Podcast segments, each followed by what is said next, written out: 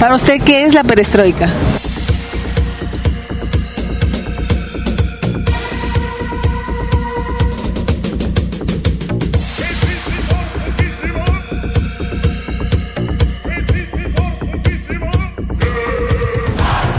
El movimiento de social De político Nacional. movimiento so- social político y económico de la Unión Soviética iniciado por Gorbachev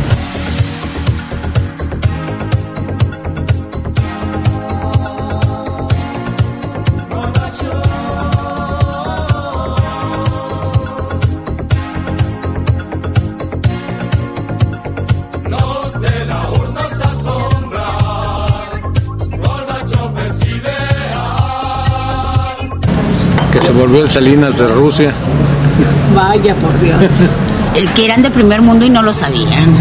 Ahora son de tercer mundo porque no se sostuvieron, pero.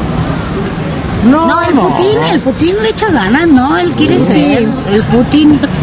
Eh, el, el- el Putin es el mero amo del mundo ahorita. Sí, claro, pues si se anda peleando con el cabecita de calabaza, de No, no, pelo no, de no, estropajo. no, no, no, no, no, no. El cabecita de, de pelos destropados se quiso pelear con él, Pero no pudo. pero los generales americanos dijeron cállate la boca, ahorita nos parten La cabecita de. la cabecita. Así es, gente. Tenemos invitado especial que es Roberto Cabello. ¡Eh!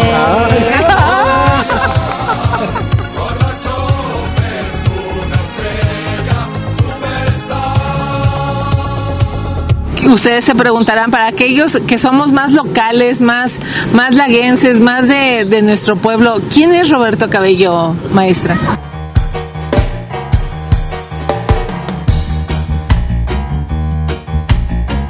Ah, Roberto Cabello es un gran personaje form- formado en el ITESO, por cierto, es de la High Society, político intelectual del pueblo, candidato en dos ocasiones, uno para alcalde y el otro para diputado federal.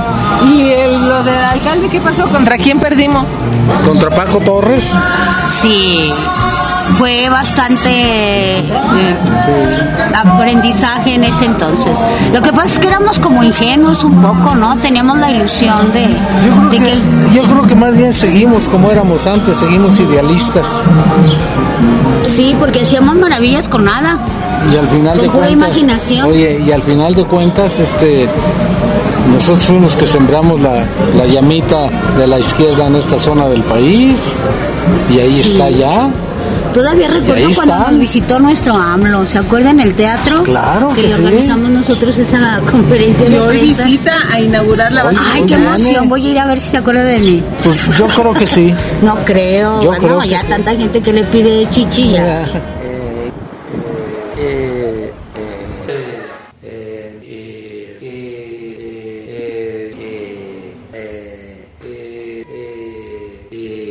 ¿Cómo estamos como país?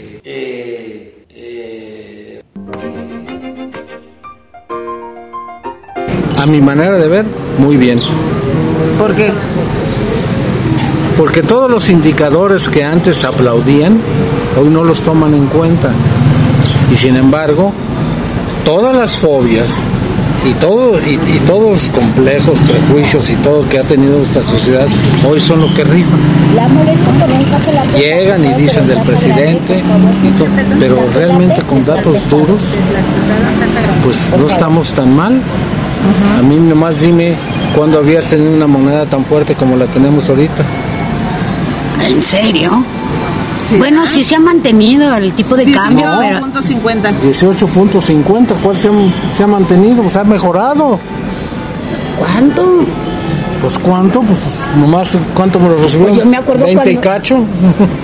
No, pero yo me acuerdo también cuando estaba 13, que fue cuando me fui al Ah, no, doctorado. No, no, no, pues yo- ah, no, entonces no, digamos yo que está fortalecido. Yo, me acuerdo cuando cuando costaba 12, 12 pesos. 12.50. Pero antes de los quitar Pero los si fuera de uno a uno, si Eh. fuera de uno a uno, pues se habría fortalecido nuestra moneda. Pero que cueste 18.50 significa debilidad al final de cuentas. No, eso no es cierto. ¿Por qué no? Pues porque cuando esta administración llegó al poder, ¿cuánto costaba? Veinte y tantos, casi 21. Pero fue fluctuante, no es por defender a nadie, pero era fluctuante el no, movimiento. no, todavía sigue, pero estamos en 18. En 20, estamos en... Estamos en 20 y No te la nos pagan perdamos, y te la 2020. compran a 19, entonces como que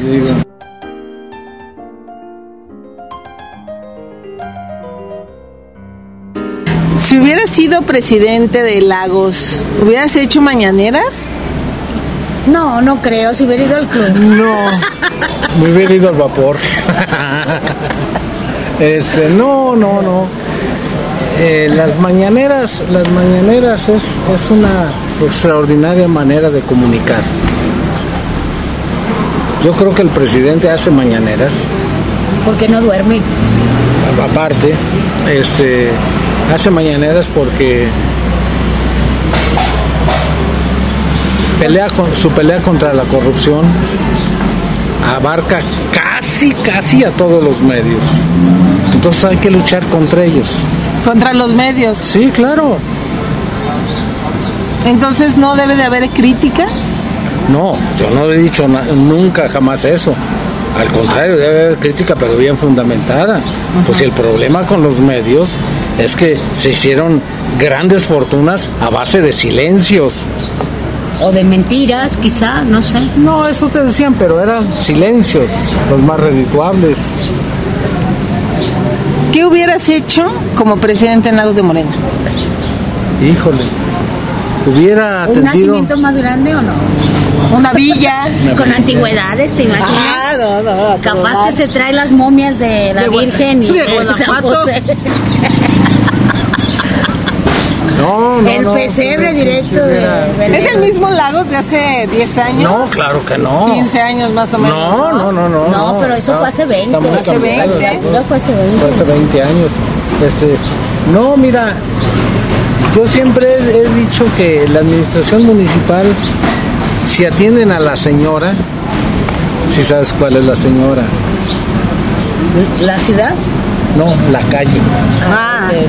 La calle nos convoca, nos reúne, nos iguala. Entonces, si logras, si, si logras mantener a esta señora en la calle, este, tienes un gran avance en la administración municipal. Que la diferencia entre un ciudadano y otro ciudadano esté de la puerta de su casa para adentro. Pero para afuera, que nos iguale. Claro. Eso trata de A mí me da mucha tristeza, mucha tristeza lo que está sucediendo en Lagos con esta administración y déjame decirte por qué.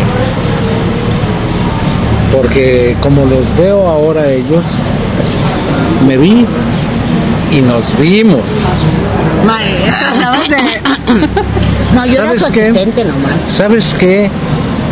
Estas gentes sí están trabajando, pero tienen un seriosísimo problema. Ellos creen que están haciendo una nueva manera de hacer política y no es cierto. Y lo único que están haciendo es que todo su trabajo parece que en lugar de presumirlo lo ocultan. Ajá. No utilizan los medios. no utilizan los medios. Tenemos un presidente que es más fácil que te encuentres inaugurando una, una de las obras, no grandes pero chiquita, al escritorio del, presi- del presidente que el presidente. Entonces, hay que placiarse. Una veredita alegre, con luz de luna o de sol, pendida como una cinta, con sus lados de arrebol de los geranios No entienden que en la política lo más importante es la percepción, Hola. Hola. cómo te perciben. Eso Ya es lo- habló el licenciado en eh, eh, comunicación, Eso es lo que prevalece. Eso es lo que prevalece. Cómo te perciben. ¿Por qué no ganaste, Roberto? ¿Por qué no gané? Porque era pobre y su partido. Porque por lo que no ha ganado la izquierda nunca en Lagos. ¿Hay izquierda en, en- en- ya deja tú en, en México, en Lagos? ¿Hay izquierda? Sí, no, no, no, no la izquierda, la izquierda esa... esa Marxista, marxista, leninista. leninista. Maoísta y No, trotskista. no, no, no, no, no, no. Pero que hay gente que tiene inquietudes de cómo ayudar a la gente, sí.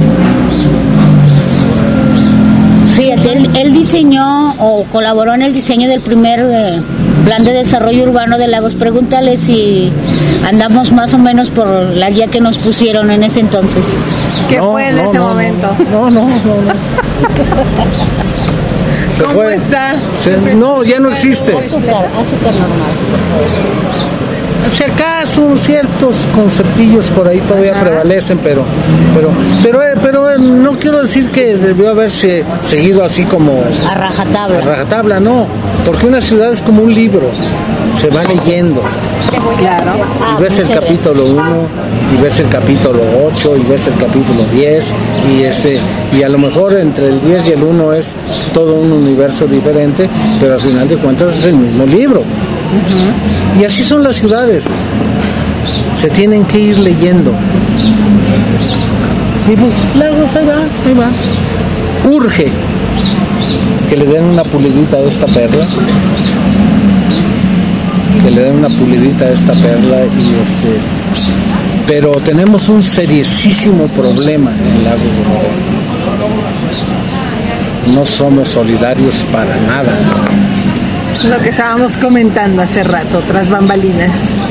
¿Verdad? No somos solidarios. Entonces, mientras no seamos solidarios, este, pues va a ser muy difícil que cambiemos el rumbo. ¿Ves que sí me leccionó bien? Claro, claro. Te lo acababa yo de decir.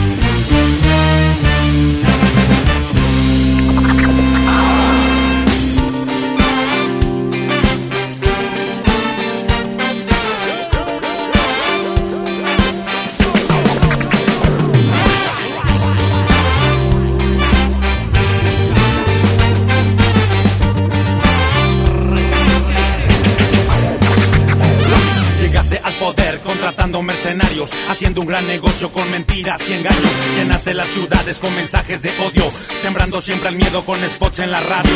Siempre te apoyaron los peores criminales, obispos y jueces, los narcomilitares, diputados, senadores, gobernadores, promotores que están contigo en el poder.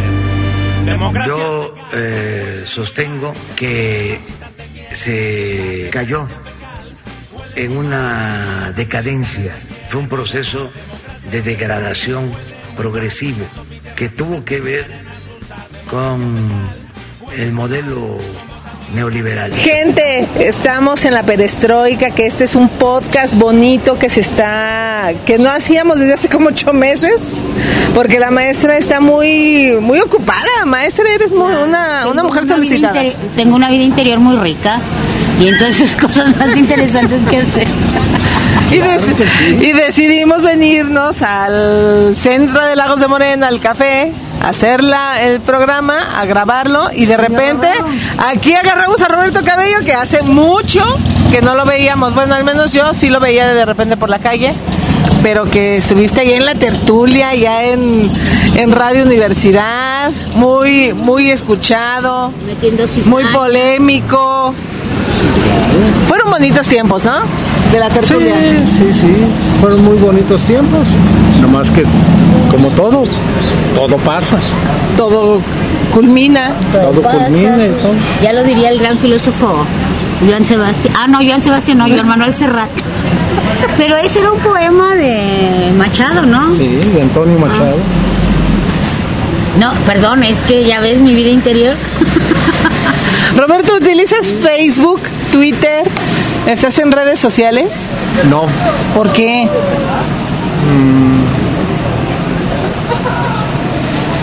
yo comparto el criterio de- del último escrito de don, de don Humberto Eco.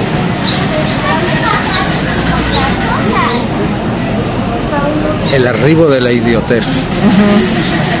¿En qué piensan los que no piensan?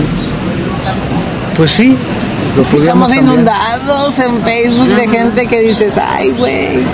Pues sí, eh, es que, es que la verdad, yo me quedé acostumbrado, lo reconozco que es un problema de edad mío, en que antes se le prestaba el micrófono al que más o menos sabía de lo que iba a hablar.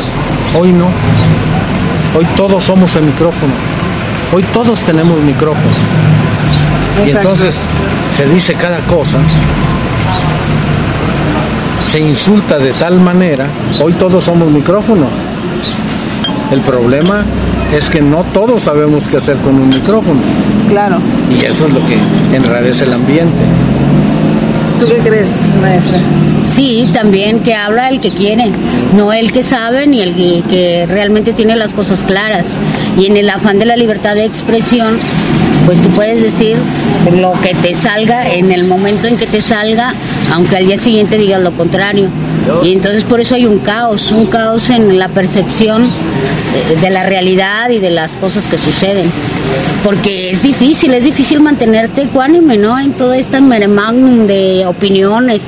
Todos somos opinólogos, doctorados en opinología.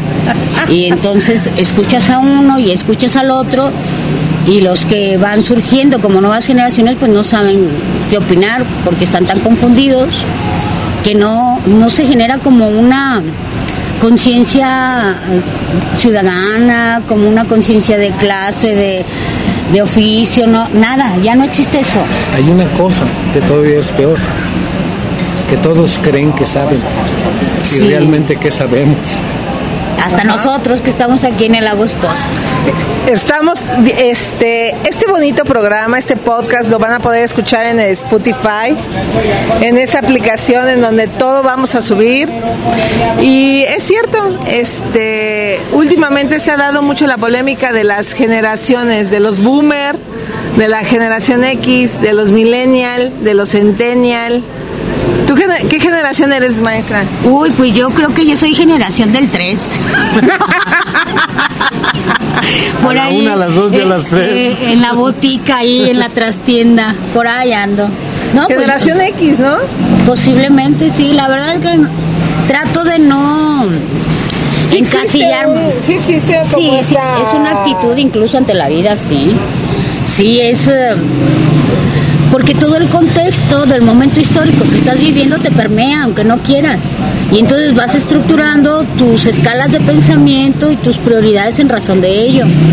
Y aunque tratas de adaptarte y evolucionar y entender los fenómenos subsecuentes, pues al final tú tienes esa ese ancla intelectual, emocional y social en la que te desarrollaste y te convertiste en adulto por llamarlo de, una, de alguna manera, pero también intentas este, interactuar con las nuevas generaciones casi en su lenguaje, en sus actitudes, pues para poder ser interactivos, porque si no seríamos como el agua y el aceite, pues no nos entendemos. Roberto, ¿qué generación X? Eh, digo, ¿qué generación eres? Baby boomer. ¿Eres No, baby boomer, yo soy, yo soy de la posguerra. Baby boomer. Na- na- na- nací en el 51. Pues nomás imagínate. Hitler O sea, lo mandó para acá. No, me trajo el plan Marshall. Bienvenido, Mr. Marshall.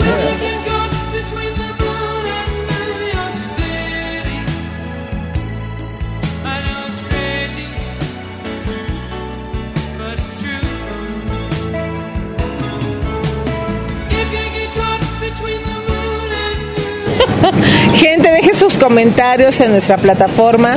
Ya sabe que nosotros tratamos de hacer este programa cada vez que podemos y tenemos tiempo. Esperemos hacerlo más continuo, ¿no, maestra? Pues es que tú te pones moños. No, la maestra, neta. es que tú eres consejera, maestra, gurú y no sé ¿Quieren qué más. consejo? Síganme para más consejos. Sí, pueden, pueden pedirle consejos a la maestra Berta. Roberto, muchas gracias por estar con nosotros en este brevísimo podcast. Pues aquí que yo venía nomás a saludarlas. Ah, y- pues, la más, De repente apareció la La grabadora. magia, la magia, La magia de la tecnología. señora, la magia de la señora que nos reúne. Exacto. Pues es eso es. La calle. La calle. La calle. La calle es la que nos reúne, nos iguala, Y que no la cuidamos. ¿no? nos convoca inclusive. Fíjate, pero es curioso, eh, yo no lo había pensado, pero es verdad que la calle nos debería igualar. Esa Es, reflexión, con esa reflexión. es el mentidero genérico, ¿verdad? Aquí andamos haciendo lo que queremos pero hemos demeritado precisamente esa oportunidad que nos da de democratizarnos.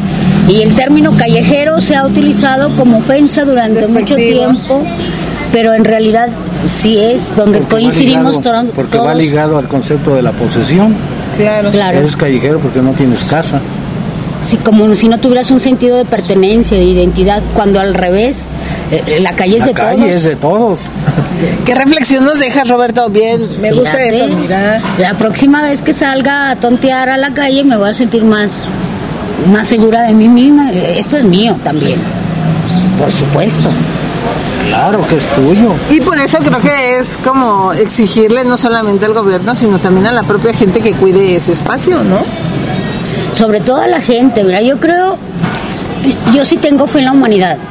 Y yo creo que del color que sea, los gobernantes se creen que están haciendo lo correcto. Que para mí, pueda que no lo estén haciendo de la manera adecuada, también es una percepción, como dice el licenciado, pero yo en general creo que al principio, cuando ellos toman posesión o incluso cuando hacen campaña, creen que pueden hacerlo. Pero no saben que se saca la rifa del tigre, porque luego a veces los propios ciudadanos somos los que no participamos Primero porque creemos que no deberíamos. Yo no quiero limpiar el río, porque para eso tengo un señor que está nombrado para ello, pero no tiro basura. Entonces colaboras en, la medida de tu responsabilidad y de tu ámbito de competencia. Pero si no participamos ni siquiera con nuestra propia responsabilidad, esto se va a descontrolar. Tenemos un seriosísimo problema en este país que comienza con la legislación electoral. ¿Y qué tiene que ver la legislación electoral con la calle? Porque si yo te multo porque tiras basura, no votas por mí. Ah, ok. El precio político, ¿no?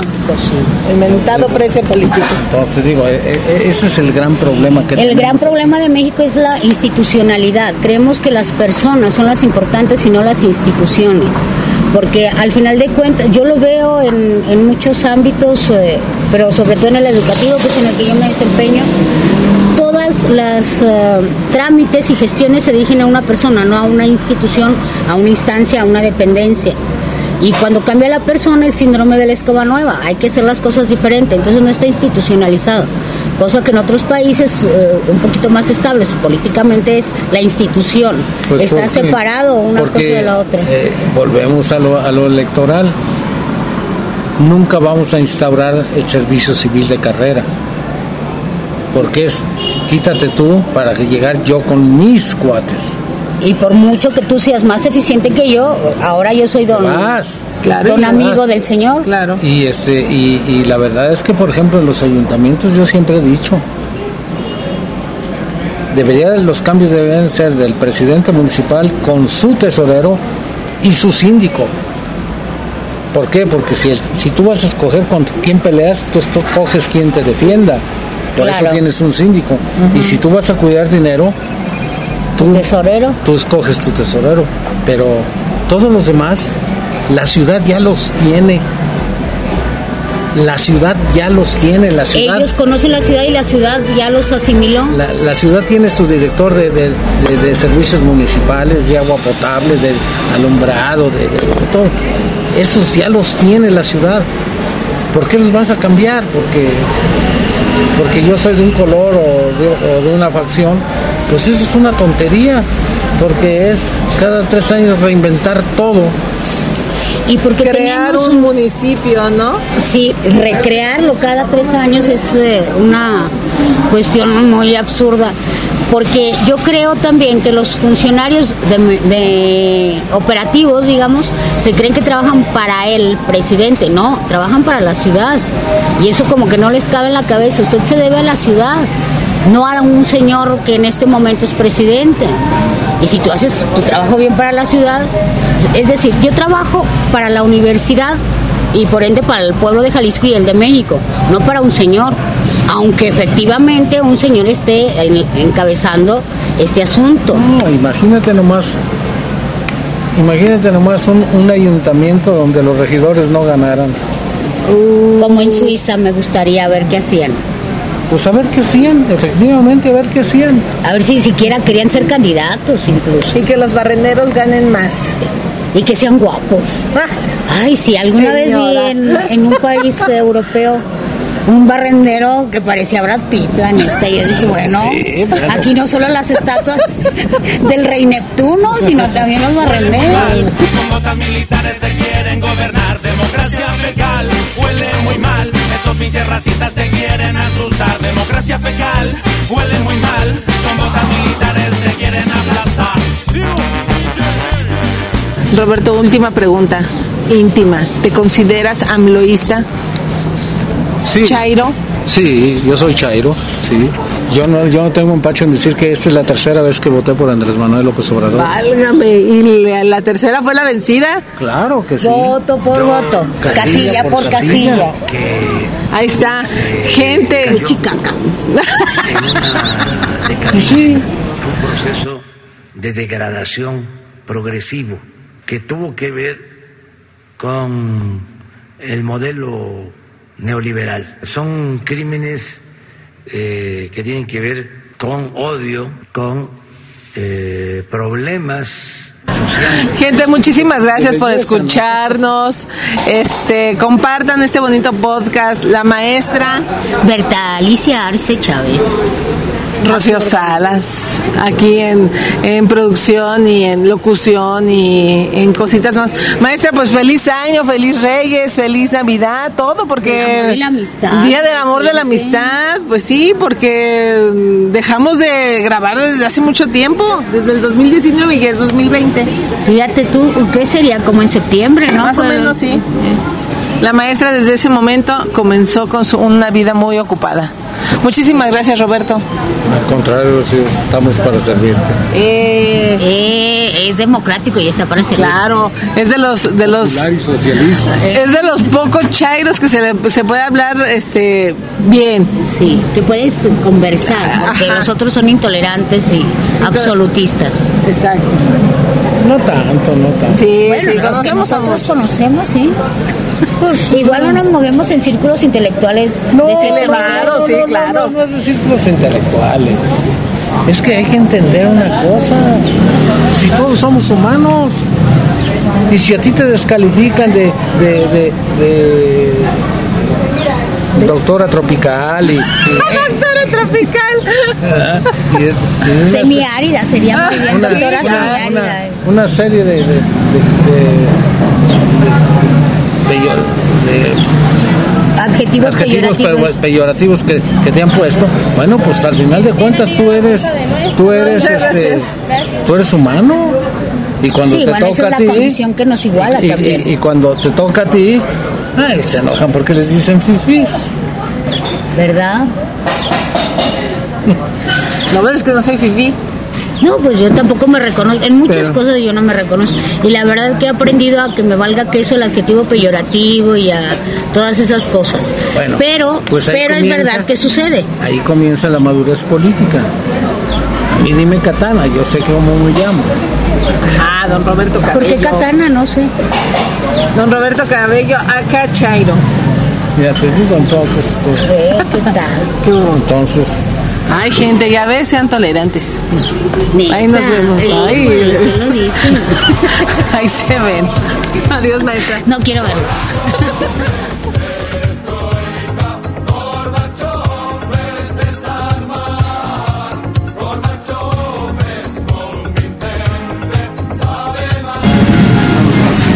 Ay, ¿a dónde? ¿A dónde?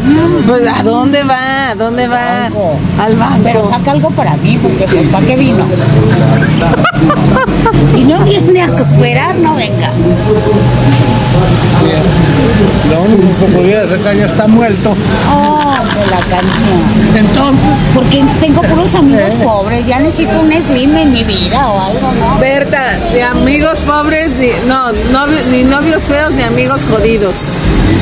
Pues me hubieras dado ese consejo hace como 30 años, a estas alturas de la vida.